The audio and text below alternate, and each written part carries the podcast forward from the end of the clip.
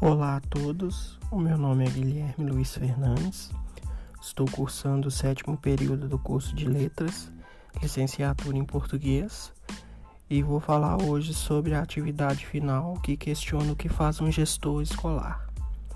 Eu escolhi falar sobre o tópico gestão de pessoas em uma escola e quais são as principais ações que um gestor escolar deve tomar para que essa engrenagem tão importante que a gestão de pessoas, funcione bem em uma escola. A gestão de pessoas na escola ela está ligada à gestão participativa e à gestão democrática, e naturalmente a um bom trabalho em equipe. São muitas as ações que os gestores bem-sucedidos adotam para obter um bom trabalho em equipe, como reunir a equipe em torno de metas, resolver problemas em grupo, promover bom clima escolar, confiar na equipe e valorizar o seu trabalho, apoiar o trabalho do coordenador pedagógico, participar das ações da escola, promover a formação da equipe e manter-se atualizado. Com isso, o gestor gerencia o ambiente para que todos os funcionários da escola se sintam felizes. Eles precisam se sentir bem na escola, Muitos desses funcionários eles ficam mais tempo na escola do que em casa. Então é importante que a escola e todos os que lá estão sejam como se fosse segunda família. E quando eu digo todos, é todos mesmo, do porteiro ao diretor. Para isso, o gestor ele não pode ser centralizador. Ele precisa delegar as tarefas, mas ele não pode delegar e ficar trancado lá na sua sala.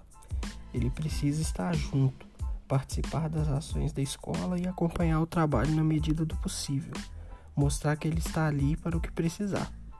Se ele tira, por exemplo, alguns minutos para passar na cantina, na área de serviços gerais e vê que está faltando alguma coisa, ele mesmo já providencia. Ninguém precisa ir até ele e falar isso ou então esperar alguma reunião.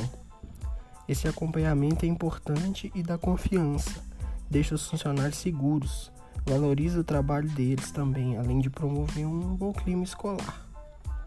Então, o segredo é confiança e valorização. O gestor ele deve unir a equipe em torno de metas, mas também tem de demonstrar reconhecimento quando essas metas são cumpridas. Quando as metas não forem cumpridas, né, o objetivo não for atingido, o gestor ele precisa conversar para eles chegarem a um consenso, né, para ver o que faltou para essas metas serem atendidas e atingidas e o que pode ser feito para melhorar. Às vezes, é, essa meta não é alcançada porque a equipe decidiu ir por um caminho que alguns discordam. Então, o gestor ele precisa deixar claro que é preciso saber ouvir, porque não adianta falarmos de uma gestão participativa e democrática e querer que digam aquilo que você pensa. É difícil trabalhar em cima de uma ideia que é contra aquilo que nós pensamos mas é uma equipe. Então todos ganham e todos perdem juntos. Então é por isso que o gestor precisa deixar claro que todos têm de ter o respeito de trabalhar bem com a ideia contrária, porque às vezes a nossa ideia pode não atingir a meta também. Outro ponto importante é a participação dos alunos e dos pais no funcionamento da escola. Eles precisam não só serem ouvidos, mas também verem que as suas sugestões são discutidas e, quando possível, postas em prática. Dessa forma, eles se sentirão parte da escola. Agora, problematizando um pouco, é muito comum que escolas de uma mesma cidade tenham desempenhos diferentes. Elas têm os mesmos recursos, então o que torna uma boa e a outra ruim. É isso mesmo, é a gestão. Então, em um cenário como esse, é importante não haver vaidade.